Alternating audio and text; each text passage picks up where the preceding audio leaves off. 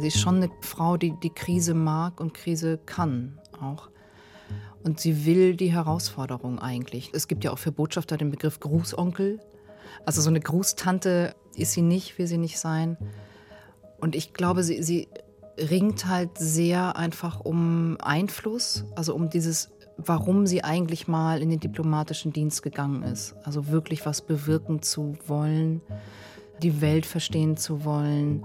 Diese Dinge, das hat sie noch nicht aufgegeben, aber es äh, sind frustrierende Zeiten, also wo ihr Einfluss nachlässt. Wie viel Idealismus ist lebbar? Wie kommt man mit der Einsamkeit zurecht? Und was ist eigentlich ein gelungenes Leben? Das sind Fragen, um die Lucy Frickes neuer Roman Die Diplomatin kreist. Im Zentrum eine Frau, die merkt, wie die Mittel der Diplomatie versagen und dann beschließt, nach eigenen Regeln zu spielen. Lucy Fricke wurde 1974 in Hamburg geboren und lebt in Berlin. Ihr Debüt Durst ist schlimmer als Heimweh erschien 2007. Danach folgten Ich habe Freunde mitgebracht, Takeshis Haut und Töchter, eine Roadnovel über zwei Frauen, die mit dem sterbenskranken Vater der einen losfahren. Mit Birgit Minichmeier, Alexandra Maria Lara und Josef Bierbichler wurde das Buch fürs Kino verfilmt.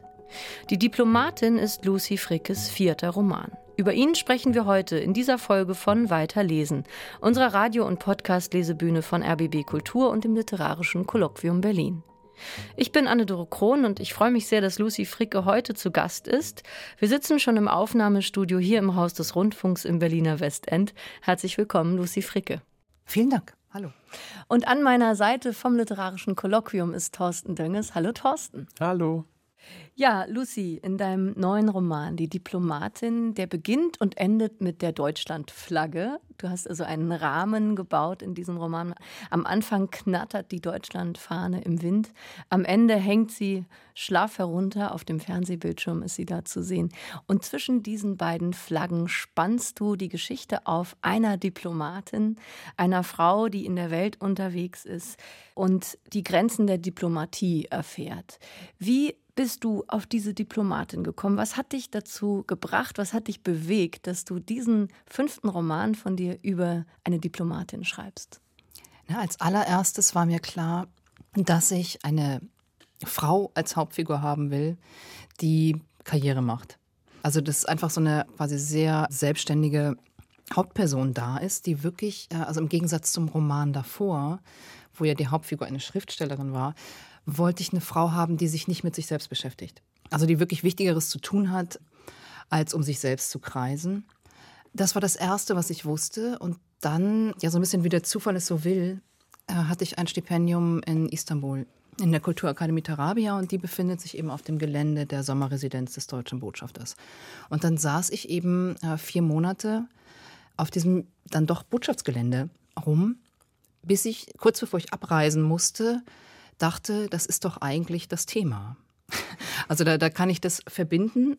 Einfach eine, eine sehr taffe Karrierefrau, die dann Diplomatin ist. Und ich habe lange gedacht, ich kann das eigentlich nicht machen, weil es ist zu schwierig zu recherchieren. Hm. Also das ist ein Bereich, in den ich nicht einfach so reinmarschieren kann. Und ich habe da jetzt auch während des Stipendiums schon natürlich Diplomaten kennengelernt, aber auch ja jetzt nicht so intensiv. Ne? Und nicht so, dass ich irgendwie sofort dachte, ah, die erzählen mir hier alles naja, und dann habe ich lange mit meinem Lektor gesprochen und so und irgendwann gedacht, okay, wir mach, ich probiere das jetzt einfach. Also das muss jetzt gemacht werden. So, und äh, dann ging das so los und dann habe ich halt die ersten Interviews geführt und merkte, äh, so verschlossen sind die gar nicht.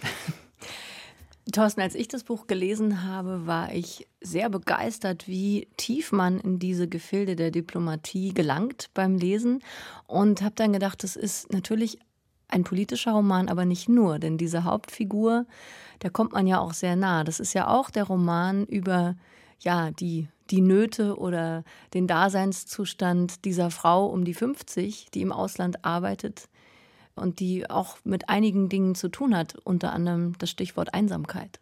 Ja, also die Figuren sind ganz toll. Also ich war sehr gern bei denen und ähm, gerade die Hauptfigur ist total spannend. Also gut, dass du sie gefunden hast, weil zum einen geht es natürlich um diese Diplomatie, um die Möglichkeiten und die Unmöglichkeiten. Und es ist ja auch ziemlich am Anfang. Ich meine, sie kommt ja aus einer ganz idealistischen Haltung heraus äh, zu diesem Beruf. Also es ist ja gar nicht so, dass sie einfach nur irgendwie Karriere machen will, sondern sie will ja wirklich was bewegen und dann gerät sie da eben rein. Und das fand ich total plausibel. Also ich war nie Diplomatin, aber das kam mir total plausibel vor.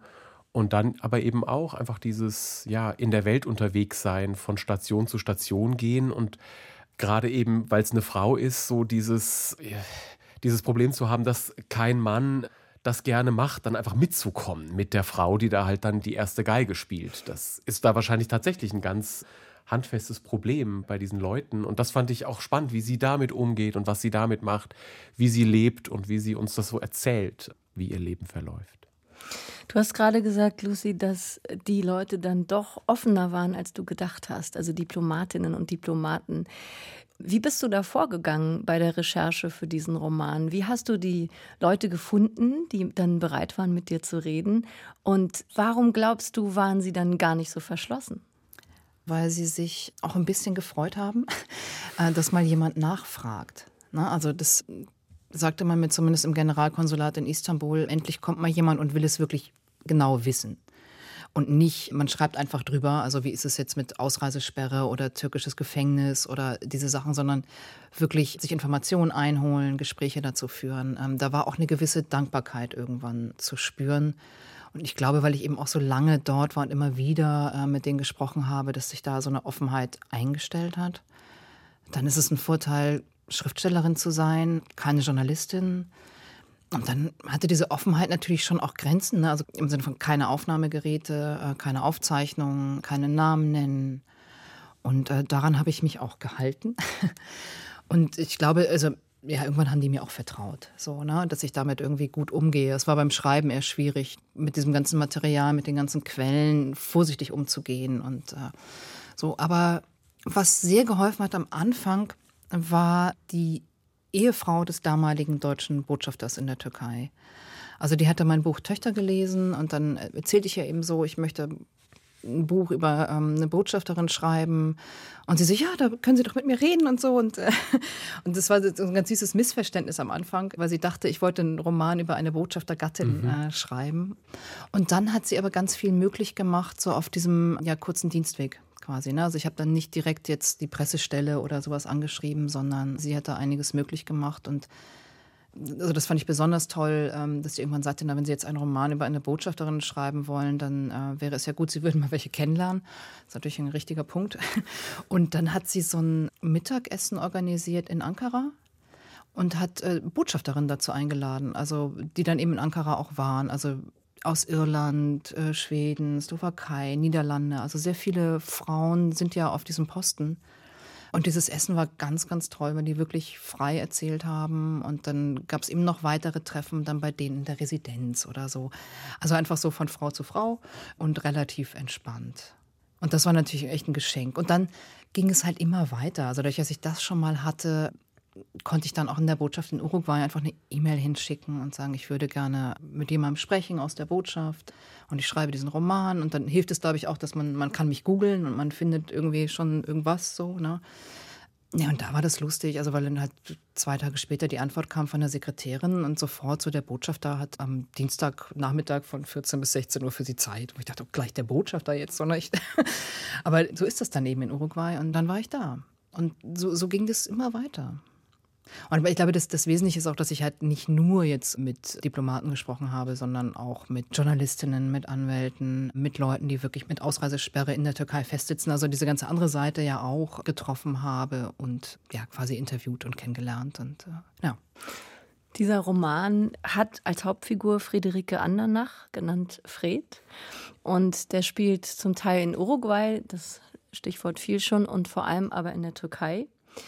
Und ich finde es sehr beeindruckend, auch nachdem du gerade geschildert hast, wie du recherchiert hast, wie nah du diesem Milieu, dieser Diplomatie gekommen bist, dem, dem Leben und Arbeiten in diesem Bereich, wie plastisch dieses Leben hier nachgezeichnet wird. Also man kann sich das sehr, sehr gut vorstellen, wenn man diesen Roman Die Diplomatin liest, wie dieses Leben sein muss. Und es gab tatsächlich einen Artikel des ehemaligen Außenministers Heiko Maas, der dir attestiert hat, dass das alles ganz, ganz authentisch beschrieben ist. Wie sind denn sonst die Rückmeldungen? Du bist ja schon auf Lesereise unterwegs. Sitzen manchmal auch Diplomatinnen, Diplomaten da und sagen, das stimmt, das nicht? Oder gibt es da Feedback?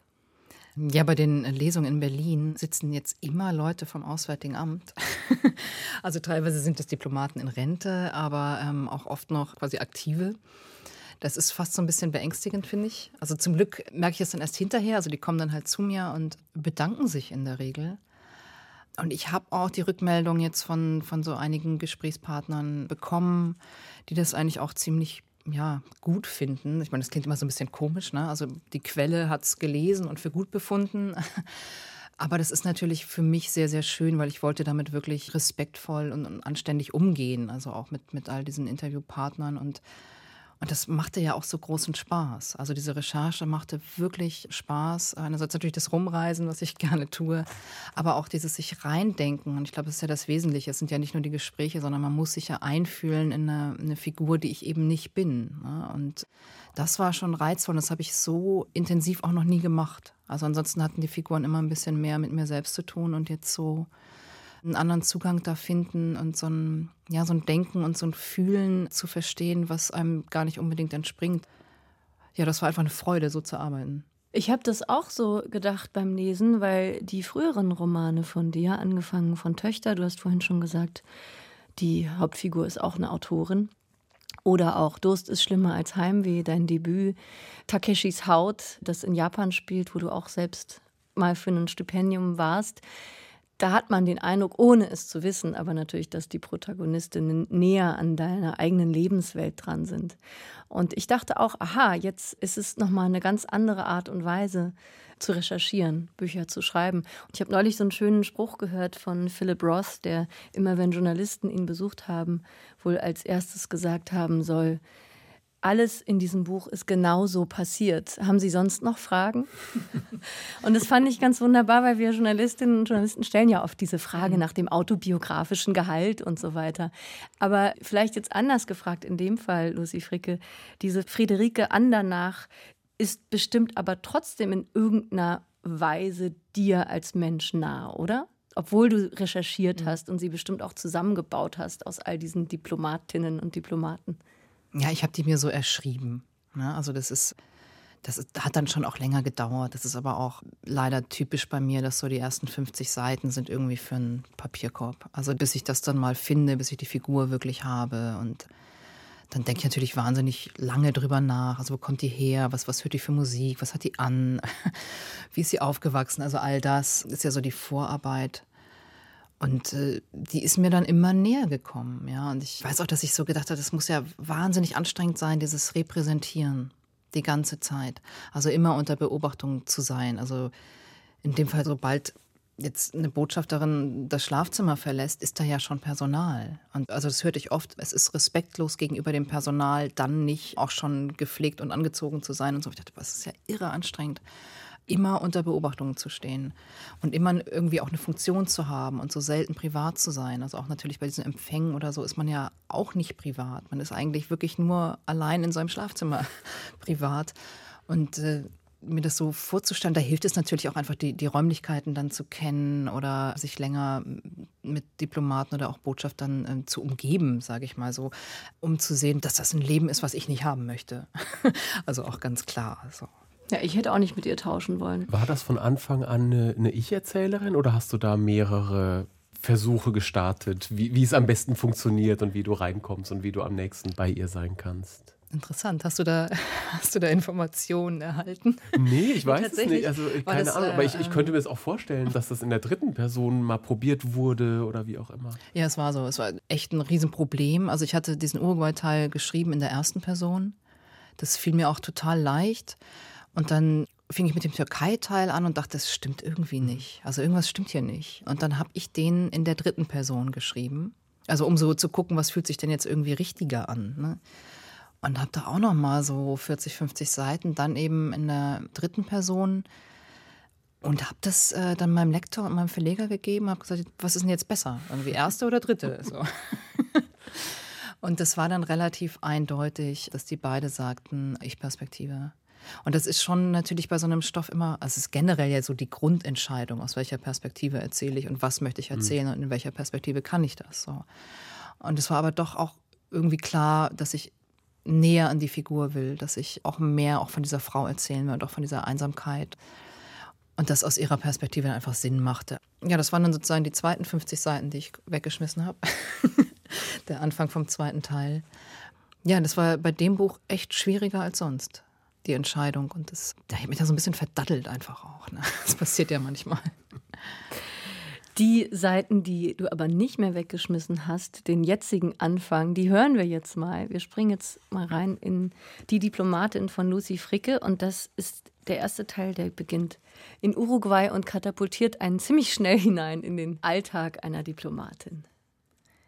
Ja, ich muss da eine Sache vorwegschieben noch zu dem Anfang weil ich jetzt so in der Wahrnehmung oder auch in den Rezensionen immer wieder höre, sie hätte eine zweite Ehe gehabt. Ah, der zweite Mann. Das ist tatsächlich nicht richtig. Also der zweite Mann ist sowas wie ein, ein stehender Begriff für den Stellvertreter. Und es wird eigentlich zu drei Viertel irgendwie missverstanden, mhm. wo ich machte, also so würde ich ja auch kein Buch anlegen, dass der dann auch nie wieder auftaucht und so, der, der Ex-Mann. Aber ich habe ja. das gerade sehr gemocht, weil, also ich meine, der erste Mann ist eine Frau und der zweite Mann ist dann der zweite ja. Mann. Ich mochte das sehr gerne. Aber ich habe zuerst auch gedacht, irgendwann kommen wir wieder zu diesem zweiten Mann und es hat ein bisschen gedauert. Ja, ja, also das ist so kurz irritiert, das war schon auch Absicht, aber nicht quasi bis zum Ende dieses Missverständnis. Vor dem Fenster knatterte die deutsche Flagge im Wind. Jeder erste Blick nach draußen war schwarz-rot-gelb. Ich nahm sie kaum noch wahr, die Flagge, sie war ein Teil des Himmels geworden, eine festhängende Wolke. Erschöpft legte ich das Telefon auf den Tisch. Mein zweiter Mann hatte angerufen und von Burnout gesprochen, von seinem Arzt erzählt, der ihn für vier Wochen krankgeschrieben habe, absolute Ruhe empfahl, maximal Gartenarbeit. Es tue ihm wirklich sehr leid, hatte er in den Hörer gemurmelt und gehofft, ich werde Verständnis haben. Wie konnte man in Montevideo ein Burnout bekommen, noch dazu als zweiter Mann? Er war gerade mal 40, genau das Alter, in dem es bei anderen endlich nach oben ging, mein zweiter Mann hingegen war beim Blick auf den Strand zusammengebrochen. Vielleicht wollte er sich wirklich mehr um seine beiden Kinder kümmern, dafür war ein Anfall von Erschöpfung immer eine gute Gelegenheit. Die wirklich wichtigen Dinge Familie, Garten, Glück. All das, wozu es bei mir nie gekommen war, wenn man von zwei verlorenen Schwangerschaften und der einen großen, weggeworfenen Liebe absah. Und nun war ich an einem Land auf Posten, wo Kühe auf endlosen Weiden lebten und stets die Asche von Grillkohle durch die Luft wirbelte, wo Homo-Ehe, Abtreibung und Marihuana legal waren, wo die Leute grundsätzlich nur eine Hand frei hatten, weil sie in der anderen den Matebecher hielten, während im Nachbarstaat die Revolution losbrach. Ausgerechnet in dieses Paradies hatte man mich geschickt, 16 Flugstunden von der Zentrale entfernt, da kam selten mal jemand vorbei, kein Minister, keine Delegation, die sich an diesen friedlichen Flecken verirren würden. Ich hätte den besten Job der Welt machen können, niemand hätte es bemerkt. Vom Gestaltungsspielraum sprachen die Kollegen gern und die Personalabteilung hatte mir zu der einzigartigen Möglichkeit gratuliert. Mir blieb nichts, als sie zu nutzen. Valentina brachte Kaffee und frisches Brot an den gedeckten Tisch, ohne mich dabei anzusehen. Sie bewegte sich noch immer wie ein Geist, wir beide bewegten uns auf diese Art, als könnten wir aneinander zerstellen. Sie war in meinem Alter, was die Sache nicht einfacher machte. Man will von Menschen seines Alters nicht bedient werden. Ist man sich nur in einer Sache ähnlich, werden die Unterschiede umso deutlicher. Sie wurden zu Gräben, ob es mir gefiel oder nicht, ich hatte mich gewöhnt an diese Gräben, war von ihnen umgeben, war zu einer Festung geworden, und diese Festung verließ jetzt die Residenz wie an jedem Morgen stolz und aufrecht. Draußen waren die Hecken gestutzt und der Rasen gemäht, sogar die Palmenblätter glänzten. Der Sicherheitsmann grüßte aus seinem Häuschen und Carlos hielt mir mit einem Guten Morgen, Eure Exzellenz, die Wagentür auf. Im Erfahrungsbericht meines Vorgängers hatte gestanden, genießen Sie es. Dies ist das wunderbarste Land der Welt, ich lasse Ihnen ein paar Restaurantempfehlungen dar. Ich hatte das Papier umgedreht, die Schubladen des leeren Schreibtisches geöffnet, die Sekretärin gefragt, doch es blieb das Einzige, was er mir dagelassen hatte, ein paar Hinweise, wo sich gut essen ließ. Vielleicht gab es mehr nicht zu sagen. Nicht ohne Grund gab es bei uns den alten Spruch, der Vorgänger ist der größte Idiot und der Nachfolger der größte Verbrecher. Ich hatte ihn nie kennengelernt, war ihm womöglich einmal begegnet, ohne mich daran zu erinnern. Es war sein erster und letzter Posten als Botschafter gewesen. Er war in die verdiente Rente gegangen, in die Bedeutungslosigkeit. Wahrscheinlich konnte er nicht fassen, dass eine 20 Jahre jüngere Frau nun seine Stellung übernahm. Er war auf die neue Zeit nicht vorbereitet und er konnte von Glück reden, dass seine vorbei war. Ja, vielen Dank, Lucy Fricke, für den Anfang von Die Diplomatin. Das haben wir gerade gehört und haben jetzt Fred, Friederike Andernach, die Hauptfigur, ein bisschen kennengelernt. Hier am Anfang ist sie noch in Uruguay, später dann in der Türkei. Dieser Roman stellt ja sehr, sehr viele Fragen, unter anderem, wie viel Idealismus ist eigentlich lebbar, wenn man so einen Beruf ausfüllt, ausfüllen will? Was ist überhaupt ein gelungenes Leben, eine gelungene Biografie? Und diese Fred habe ich als eine sehr beeindruckende Frau wahrgenommen. Sie ist sehr stark auf der einen Seite und du hast ja anfangs schon gesagt, du wolltest über eine Figur schreiben, die gar nicht so viel Zeit hat, über sich nachzudenken. Aber sie stößt natürlich trotzdem an Grenzen. Einmal in ihrem Beruf, aber auch privat. Wie würdest du ihren Gemütszustand beschreiben? Hm. Na, der wandelt sich natürlich sehr durch, durch den Roman. Also dieser Anfang in Uruguay, da ist sie schon, also sie kommt ja aus Bagdad. Äh, sie war vorher dort auf Posten und das ist jetzt für sie so eine, so eine Art Reha-Station, so fühlt sich das irgendwie an also Paradies, womit sie nichts anfangen kann, weil sie ist schon eine, eine Frau, die die Krise mag und Krise kann auch. Und sie will die Herausforderung eigentlich. Es gibt ja auch für Botschafter den Begriff Grußonkel. Also so eine Grußtante ist sie nicht, will sie nicht sein. Und ich glaube, sie, sie ringt halt sehr einfach um Einfluss, also um dieses, warum sie eigentlich mal in den diplomatischen Dienst gegangen ist. Also wirklich was bewirken zu wollen die Welt verstehen zu wollen. Diese Dinge, das hat sie noch nicht aufgegeben, aber es äh, sind frustrierende Zeiten, also wo ihr Einfluss nachlässt. Das ist eine sehr lange Antwort. Und gleichzeitig ist sie natürlich, also auch das äh, ist etwas, was ich in der Türkei von vielen gehört habe, dieses Misstrauen oder nicht wissen, wem man vertrauen kann und zu merken, dass eigentlich alle, die man kennenlernt, früher oder später irgendwas von einem wollen. Und so ist so ihre einzige Beziehung ja auch zu der Haushälterin dann. Also das wird ja fast eine Freundin und das, das hat natürlich auch so die, die Absicht oder den Gedanken dahinter, dass, dass sie am Ende so ein bisschen auch wieder bei ihrer Herkunft ankommt. Ja, also sie, sie verschwistert sich so mit eben mit dieser Haushälterin, die genau aus derselben Schicht kommt wie sie. Und diese Form der Einsamkeit wollte ich natürlich auch erzählen. Aber ihr Gemütszustand ist, glaube ich, würde ich sagen, ich weiß nicht. Ich habe da so nie drüber nachgedacht. Interessante Frage energisch, also diese Energie zu entwickeln, um sich selbst vor der Frustration zu retten. Wenn man nicht deprimiert und frustriert sein will, ist es, glaube ich, der beste Ratschlag, etwas zu tun und zu handeln. Ich fand es interessant, dass du gerade gesagt hast, diese Verschwisterung mit der Hausangestellten, wie generell in dem Roman, finde ich, die Fahrer, die Angestellten und so weiter sehr liebevoll dargestellt sind. Kann man das auch, Thorsten, lesen als Roman über Klasse, über Hierarchien? Ich habe das schon so gelesen. Also die kommt ja aus sehr kleinen Verhältnissen in Hamburg und also auch im Auswärtigen Amt äh, kriegt man ja mit in der Personalabteilung, was so los ist gesellschaftlich. Und die Zeiten, wo irgendwie der Adel sich da die Posten aufteilt, die sind ja lange vorbei. Und man probiert da ja auch einfach Leute aus, so stelle ich mir das vor, die gucken ja auch aus unterschiedlichen Milieus, Herkünften, Leute auch rauszuschicken und nach oben zu schicken. Und sie weiß das ja eben auch, also dass das so eine Möglichkeit ist. Und klar, ich meine, da kommen jetzt keine Leute hin, die gar nichts wollen, denn also die ist ja schon wahnsinnig schlagfertig. Und das finde ich sehr, sehr toll an ihr und auch an den Leuten, die da sonst noch auch im diplomatischen Dienst sind. Also der Botschafter dann, sie ist ja Konsulin in Istanbul der Botschafter in Ankara, den sie gut kennt.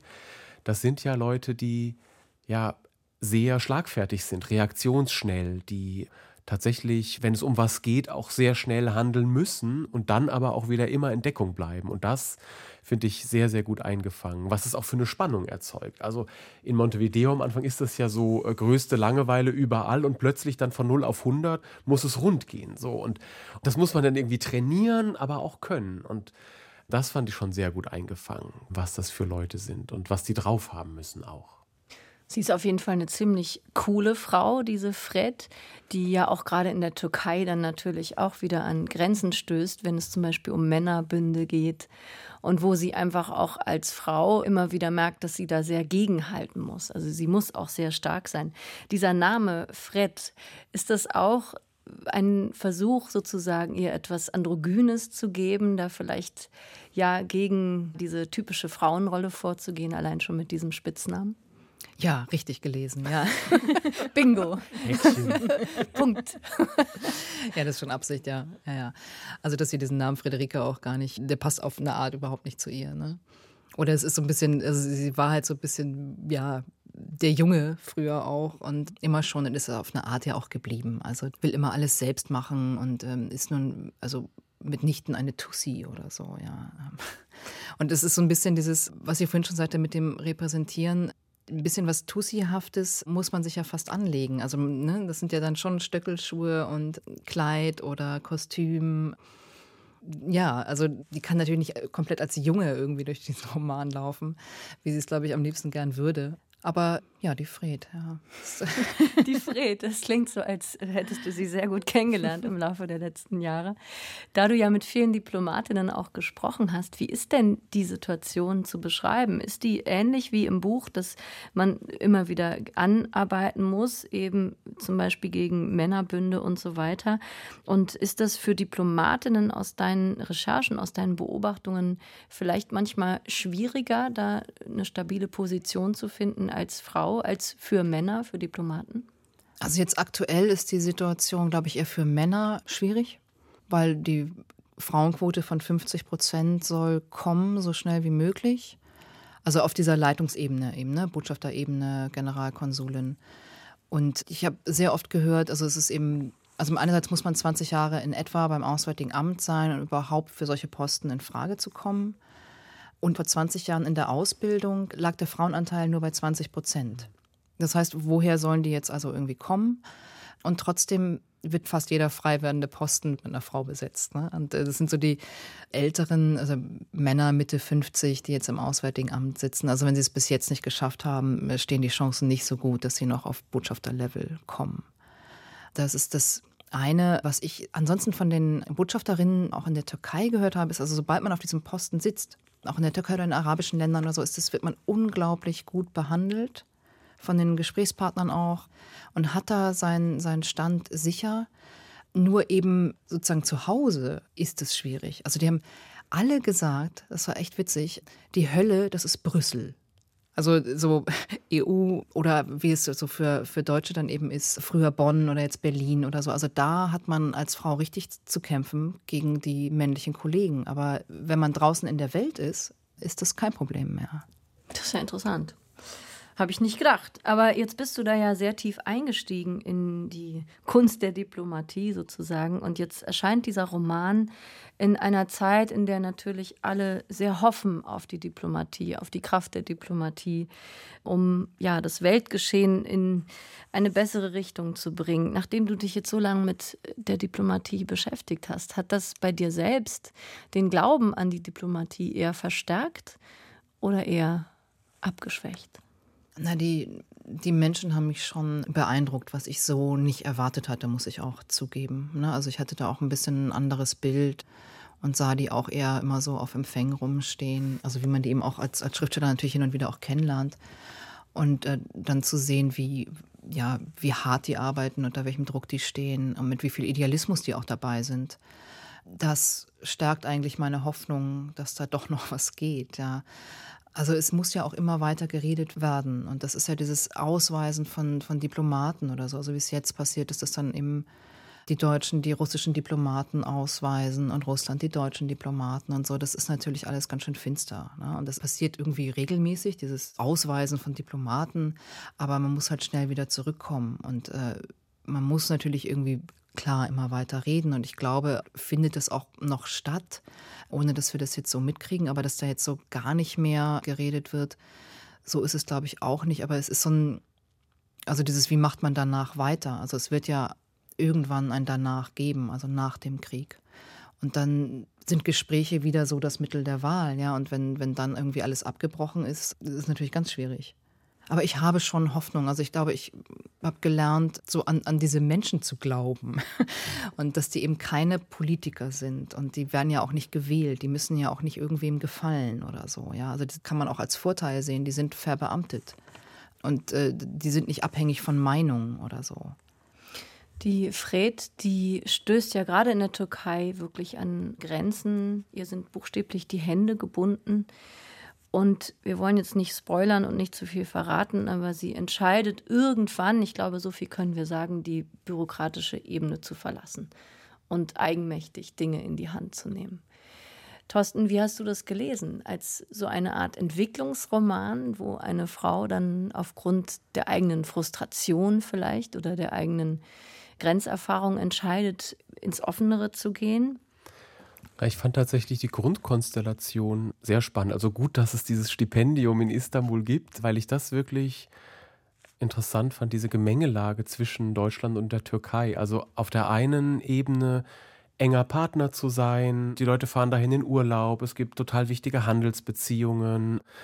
Beide Länder sind NATO-Mitglieder. Und dann gibt es aber all diese Wahnsinnsdifferenzen, also Menschenrechte, diese Leute, die da halt festsitzen, die im Gefängnis sind. Pressefreiheit gibt es nicht. Was im Osten passiert mit den Kurden, ist grauenhaft. Und dahin kommen dann halt diese Leute und müssen diesen Spagat dann da machen. Also dieses Urlaubsland Türkei, wo man sich irgendwie drum kümmern muss, dass die Leute äh, sich ihren Geldbeutel klauen lassen, aber dann eben auch diese Menschenrechtsfragen. Ähm, und das, also das fand ich dann, wie das da aufgefächert ist im Buch, das finde ich toll. Und dass sie da irgendwann bemerkt, jetzt muss ich was machen, das kam mir total schlüssig vor. Also dass sie irgendwann, klar, bei allem antrainierten Kontenance bewahren, eben gerade nicht mich aus der Reserve locken lassen. Ja, also du hast ja schon vorhin gesagt, sie ist eine energische Frau und sie will was und ähm, dann einfach immer nur da sitzen und Tee trinken und sich so Lügen erzählen mit den Leuten, die mehr machen könnten und so tun, als, als sei das nicht möglich. Das leuchtet mir sehr ein, dass sie da irgendwann sagt, so und zur Tat schreitet. Es wird wahnsinnig spannend auch, dieses Buch. Als Fred in der Türkei dann ist, dann geht es unter anderem um zwei deutsche Staatsangehörige kurdischer Herkunft, die nicht freikommen. Und sie kümmert sich darum, ein äh, deutscher Journalist äh, wird zur Zielscheibe. Das sind alles Fälle, die man mehr oder weniger mal in der Presse auch gehört hat. Lucy, wie ging dir das beim Schreiben? Wie nah warst du an realen Fällen dran? Wie sehr hast du die weiterentwickelt? Ich habe sie quasi kaum weiterentwickelt, sondern genommen. Also ich habe sie verändert. Ne? Im Buch ist es die deutsch-kurdische Kuratorin, die inhaftiert ist und ihr Sohn, der sie besuchen möchte und dann ja auch festgehalten wird. Das orientiert sich an dem Fall von Hosan Chane, eine deutsch-kurdische Sängerin und deren Tochter Gönül Örs, die aus Köln dann in die Türkei gefahren ist und eben das gleiche passierte jetzt wie in dem Roman. Und ich habe auch mit ihr gesprochen und äh, insofern, also hat sie mir auch erzählt, da war sie eben noch in der Türkei, jetzt sind glücklicherweise beide wieder in Köln. Aber das habe ich so als Vorbild genommen. Und natürlich jetzt deutsche Journalisten, die in der Türkei äh, Probleme bekommen, äh, gibt es ja doch einige. Und das war natürlich auch ein Punkt, so weil in der Sommerresidenz des deutschen Botschafters hat sich damals auch Dennis Yüksel versteckt. Ja, also es war ja mehrere Wochen unklar, wo ist er eigentlich. Und er war eben dort. Was besonders faszinierend ist, da an dieses Gelände, also an die Sommerresidenz des deutschen Botschafters, grenzt wiederum eine andere Residenz, nämlich die von Erdogan. Also das war, das war so das Nachbargrundstück, äh, wo dann eben dieser per Haftbefehl gesuchte äh, Journalist sich versteckte. Also ich habe, glaube ich, ganz wenig erfunden. Ich habe nur Nachrichten und Wahrheiten quasi neu kombiniert, neu zusammengesetzt oder die Figuren verändert. Also es ist leider auch diese Sache, die hier auch auftaucht, dass diese Austausch von Informationen zwischen dem BKA und dem türkischen Geheimdienst auch so stattgefunden hat. Also man kann das alles nachlesen und ich habe ja auch unglaublich viel Nachrichten gesehen, Reportagen gesehen, Filme, Bücher gelesen. Also ich habe ja anderthalb Jahre habe ich quasi nur Gespräche geführt und mit irgendwelchen ähm, Büchern zur türkischen Geschichte und Büchern, die im Gefängnis entstanden sind und so verbracht. Und es ist auf eine Art leider alles wahr. Aber genau das alles spürt man. Dieses Buch ist wie die Spitze des Eisbergs, die viel beschriebene. Man merkt, dass darunter sehr viel Recherche steckt, sehr viel Kenntnis und dann natürlich auch eine langjährige Erfahrung als Romanautorin, die mhm. Figuren sehr plastisch bauen kann. Also ich war schwer beeindruckt davon, wie stark man auch merkt, wie gut du dich auskennst mit diesen Themen. Vielleicht hören wir mal eine Passage noch aus der Türkei. Du hast eben schon kurz gesagt, hier im Buch geht es um eine Kuratorin Autorin Meral, kurdischer Abstammung, und um ihren Sohn Barisch, die in der Türkei festgehalten werden. Unter anderem kommen die zwei in der folgenden Passage vor. Wir saßen zu viert hinter dem Teehaus, halb versteckt und doch von allen gesehen. Musik schallte über die Wege, auf den Gäste flanierten, die allesamt glücklich aussahen. Hin und wieder nickte ich jemandem zu. Niemand wagte sich an unseren Tisch. Der Ausdruck auf unseren Gesichtern war nicht als Einladung zu verstehen. Über Geheimnisse sprach man am besten an den lauten Orten, wenn möglich unter freiem Himmel. Das war eine der ersten Regeln, die ich hier verstanden hatte. Als Philipp sagte, er werde sich darum kümmern, starrte Barisch ihn nur an, als hätte er etwas Unglaubliches gehört, etwas, das er nicht für voll nehmen konnte, während seine Anwältin Elif uns freundlich anlächelte. Ich kannte Barisch seit zwei Monaten. Dieses eindringliche und gleichzeitig fassungslose Starren hatte mich schon damals irritiert, als ich ihn zum ersten Mal sah, auf dem berüchtigten Polizeipräsidium in der Warternstraße. Ein Mann mit einem weichen, glatt rasierten Gesicht und gebügeltem Hemd, gepflegt bis in die Fingerspitzen, den man bei der Einreise am Flughafen festgenommen hatte. Nach einer Nacht in Gewahrsam wurde vom Staatsanwalt eine Ausreisesperre verfügt. Er durfte sich frei bewegen, aber das Land bis auf weiteres nicht verlassen. Einmal in der Woche musste er sich im Revier melden. Barisch hatte kaum mehr als seinen deutschen Pass und eine Kreditkarte im Gepäck gehabt. Nur ein paar Tage hatte er in der Stadt bleiben wollen. Der Vorwurf war der immer gleiche, altbekannte und jederzeit anwendbare Unterstützung einer terroristischen Vereinigung. Ein Beweis dafür war bis heute ausgeblieben, wahrscheinlich würde er ihn nie bekommen. Beweise brauchte man nicht mehr, im Notfall ließen sie sich fabrizieren. Barisch war aus türkischer Sicht gleich zweifach verdächtigt. Er war kurdischer Abstammung und er war ein Sohn, der seine Mutter im Istanbuler Frauengefängnis besuchen wollte, in dem sie seit mehr als einem halben Jahr in Untersuchungshaft saß. Ihr Name gehörte zu jenen, die heute hier fehlten. Meral, eine deutsch-kurdische Kuratorin, eine Kunsthistorikerin, die brillante Texte verfasste und bekannt dafür war, in ihren Ausstellungen alles zu zeigen, aber nichts offen zu sagen. Meral war ein leerer Raum, in dem sich die Welt zum Tee getroffen und jeder etwas zurückgelassen hatte, manche auch Bilder. Bilder, die die hiesige Regierung nicht sehen wollte, deren bloße Existenz schon als Attacke galt. Eine verbotene Flagge, ein geleugnetes Massaker, eine Wirklichkeit, die kein Zeugnis duldete. Wenn man dieses auch noch gerahmt präsentierte, wurde aus Kunst Terrorpropaganda. Meral wusste nicht, dass ihr einziges Kind hier festgehalten wurde, noch glaubte sogar die Diplomatie, dass sich das klären ließe. Vollmundig versprach Philipp, alles zu tun, was er konnte. Meinetwegen gehe ich ins Gefängnis, aber meine Mutter muss da raus, sagte Barisch mit erschöpfter Stimme. Ich war letzten Montag noch mal bei ihr. Sie braucht ihre Medikamente. Sie hat Diabetes. Wir werden ihr die Medikamente bringen, sagte Philipp. Ist das alles, was Sie tun können? Ich erklärte, dass ich seine Mutter in der kommenden Woche besuchen würde und wir bereits einen Termin beim Staatsanwalt hätten, sah jedoch an seinem Blick, dass er uns nicht traute. Wahrscheinlich hielt er uns für überbezahlte, selbstzufriedene und manipulative Witzfiguren, eine Einschätzung, mit der er nicht allein dastand. Vielen Dank, Lucy Fricke, für diesen zweiten Auszug aus Die Diplomatin. Ja, man merkt hier schon ein Dilemma. Die zwei kommen nicht frei und äh, Fred, die Diplomatin, muss sich überlegen, wie sie damit umgeht und entscheidet sich eben irgendwann zu einem eher ungewöhnlichen Schritt. Und beim Lesen ist es ungeheuer spannend, weil man immer mit ihr mitgeht und denkt, wie löst sie das? Was macht sie jetzt damit? Das wirft automatisch natürlich viele Fragen auf. Unter anderem die moralische Frage, was ist schlimmer? Ist es schlimmer, Gesetze nicht zu befolgen oder ist es schlimmer, die Gesetze zu brechen, dafür aber vielleicht zu helfen? Diese ganzen Fragen, moralische Fragen, die hier aber sehr subtil mitschwimmen. Also es ist kein Roman mit erhobenem Zeigefinger. Diese ganzen Fragen, die sind die ganze Zeit dabei beim Leseprozess und sicherlich auch beim Schreibprozess. Inwiefern hat dich das beim Schreiben umgetrieben, diese Frage nach Schuld, diese Frage nach Verantwortung?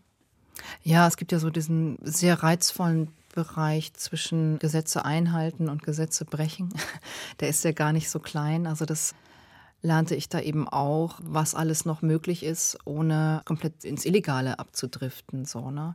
Und es ist auch aus den Gesprächen quasi mitgenommen, dass diese Sachen passieren. Ja, also ich habe auch einmal eine Botschafterin gefragt, ob sie jemals etwas quasi Illegales oder sehr kompetenzüberschreitendes getan hat, um einen Staatsangehörigen ähm, ihrer Nation äh, rauszubringen.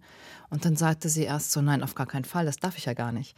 Und dann blieb sie so ein paar Sekunden irgendwie still und guckte so quasi in die, in die Weite ihres Gartens und sagte dann, ja, aber wenn es einem gelingt, ist es unglaublich befriedigend. Und äh, ähm, das ist so eine, eine Art, die, die mir sehr imponiert hat. Ja, also natürlich machen die das.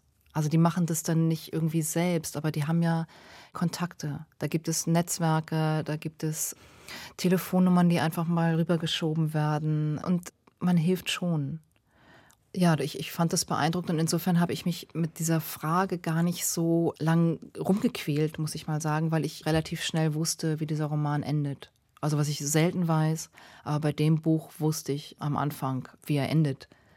Und deswegen ist, diese Frage, die zieht sich so durch, aber ich kannte immer schon die Antwort, was auch ganz hilfreich ist ne, bei einem Romanschreiben. Beeindruckend fand ich auch die sprachliche Umsetzung all dieser Themen. Also Lucy Fricke war ja auch beim Film, das kann man in deiner Biografie lesen. Diese Kapitel hier sind sehr, sehr kurz. Also jedes Kapitel ist oft nur zwei, drei Seiten lang. Und die Dialoge sind teilweise ja wirklich filmreif. Thorsten, wie war das für dich beim Lesen? Diese Sprache, dieses eher sachliche, lapidare. Was erzeugt das? Die Dialoge sind ganz toll, fand ich auch. Also ich habe die Leute oft um ihre Schlagfertigkeit beneidet und die kommt halt irgendwo her. Und das kommt, glaube ich, von der Autorin. Was mir sehr, sehr gut gefallen hat, ist, wie, ja, wie diese Fragen, die du gerade angesprochen hast, Anne-Dore, nach Verantwortung, nach Schuld, nach wie viel kann man tun und wann muss man Dinge geschehen lassen und, und sich vielleicht schuldig machen, wie das austariert ist mit, mit einem Humor, also mit wirklich, ja, einem Witz, der auch aus diesen Figuren kommt, die auch ohne diesen Witz, glaube ich, nicht überleben könnten und das auch wissen. Also die sind einfach wahnsinnig schlau, einfach, diese Leute. Und da brauchst du eine Autorin, die da die Fäden ziehen kann und die diese Figuren auch so agieren lassen kann. Und das fand ich ähm, wahnsinnig gekonnt. Also die wissen um die Tragik ihrer Situation und müssen da irgendwie mithalten. Und das geht eben nur mit so einer Dosis Humor, die dann oft nah am Zynischen ist, aber nie abgleitet. Und das fand ich wahnsinnig gekonnt, weil, weil das tatsächlich ähm, die Figuren unglaublich lebendig gemacht hat für mich beim Lesen. Ich würde es den trockenen Lucy-Fricke-Humor nennen, den man auch schon aus den anderen Büchern kennt. Wie wichtig ist denn Humor für dich, Lucy, in vielleicht existenziellen Lebenskrisen oder beim Schreiben generell? Ja, fast wichtiger als alles andere. Also ohne Humor kann ich weder schreiben noch, noch leben. Das äh, funktioniert irgendwie nicht. Und äh, es ist jetzt schon, was Thorsten ja auch sagte, so schwierig, nicht in den Zynismus abzudriften. Ne? Und ich, ich versuche immer, das noch im Bereich Sarkasmus zu halten. Weil ich glaube, wenn es zynisch wird, dann, dann ist es auch wirklich wieder deprimierend. Und zynische Menschen haben ja dann schon aufgegeben auch. Und das ist ist mir halt schon wichtig, da so eine Grenze nicht zu überschreiten und da vorsichtig mit umzugehen. Es hilft sehr. Es macht mir auch das Schreiben angenehmer. Also ganz egoistisch auch gesagt. Das ist ja ein einsamer Job. Da kommt ja niemand rein und macht mal einen Witz oder man trifft in einer Kaffeeküche jemanden oder so. Ne? Also man muss sich irgendwie selbst auch unterhalten und ich langweile mich da nicht so gern allein am Schreibtisch. Dafür ist es wichtig. Und es bringt natürlich immer eine gewisse Distanz rein. Also Humor bringt ja die Möglichkeit mit sich, dass man auf etwas auch aus der Ferne schauen kann. Also es ist so ein bisschen, als würde man heruntergucken und könnte das anders beurteilen. Und diese Distanz, die Humor schafft, finde ich unglaublich reizvoll und auch entspannend, erleichternd. Also es ist oft so, wenn ich mit auch mit Situationen nicht klarkomme, dass ich mich dann eigentlich zurückziehe und das mit einem humorvollen Blick betrachte und dann geht das alles wieder. Ja, also es ist aber ein bisschen so eine therapeutische Maßnahme, sein eigenes Leben teilweise als Witz zu betrachten. Und äh, Diplomaten sind ja auch witzig. Also ich habe mit denen auch echt viel gelacht. Also die haben einen fantastischen Humor Also sobald sie mal irgendwie aus dieser ganz offiziellen Rolle rausfallen, sind es ja echt humorvolle Leute. Ich glaube, die können auch nicht anders. Ja. Und insofern passte das da auch rein, so tragisch auch irgendwie die Geschichte ist und so ernst die Lage ist. Ja, ist dieser Humor einfach lebensrettend. Und es gibt auch wirklich wahnsinnig viele Momente beim Lesen, wo man laut auflachen muss. Also es geht bei Formulierungen los, sowas wie das Leben in Uruguay wird beschrieben, das Diplomatenleben, Lachen, Lügen, Lachs fressen. Also wunderbar. Und es gibt noch viel mehr Sätze in diesem Buch, die man sich unterstreichen kann, die wahnsinnig komisch sind und skurril, trotz allem Ernst der Lage, wie wir heute schon beschrieben haben. Abschließend vielleicht noch an dich, Lucy, die Frage, ich stelle mir dich jetzt am Schreibtisch vor, wie du ab und zu auflachst und das schon seit Jahren tust. Und ähm, jetzt nach diesem fünften Roman, in dem du, wie du gerade gesagt hast, das erste Mal sehr intensiv recherchiert hast über eine Figur, die erstmal ganz schön weit weg ist von deinem eigenen Leben, von deinem eigenen Beruf. Wenn du jetzt zurückschaust auf die Entwicklung von dir als Romanautorin und in die Zukunft guckst, hast du den Eindruck, du hast jetzt ein neues Stadium erreicht, auch was die Recherche angeht, vielleicht ja den Grad der Fiktionalisierung von den Romanen, die jetzt kommen? Ja, ich glaube, ich habe eine größere Freiheit. Also zum einen liegt es natürlich daran, also ich hatte wirklich Angst, ob mir dieses Buch jetzt um die Ohren gehauen wird. Und das ist ja zum Glück nicht passiert. Und ähm, diese Freiheit, ich kann auch was ganz anderes machen. Ähm, weil das war schon so nach Töchter einfach so ein Gefühl, so okay, jetzt, ne, eigentlich warten die Leute oder der Verlag oder so, will Töchter 2, weil sich das einfach sehr gut verkauft hat und so. Und ähm, erfüllt man jetzt diesen Wunsch und macht man dann immer das Gleiche und zu sagen, ich mache was grundlegend anderes, aber in meinem Ton. Das war schon ein bisschen so ein Wagnis für mich.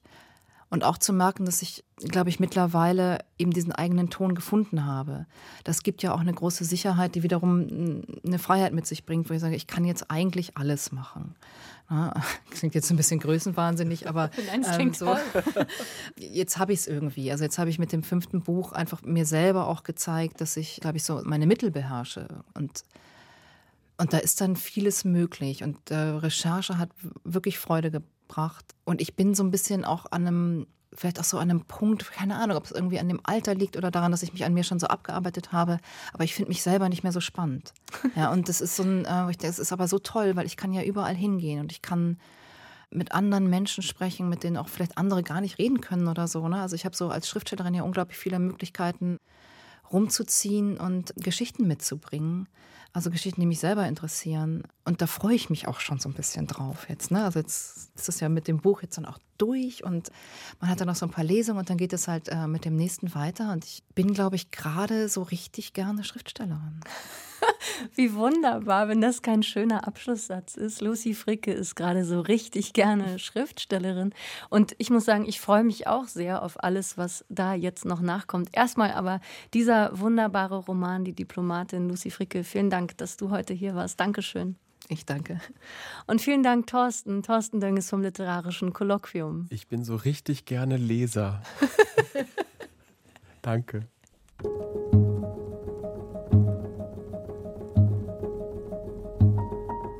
Lucy Fricke, die Diplomatin, ist im Klasen Verlag erschienen, hat 256 Seiten und kostet 22 Euro. Das war Weiterlesen für heute, unsere Radio- und Podcast-Lesebühne von RBB Kultur und dem Literarischen Kolloquium Berlin. Ich bin Anne-Dore Krohn. Tschüss, lesen Sie weiter.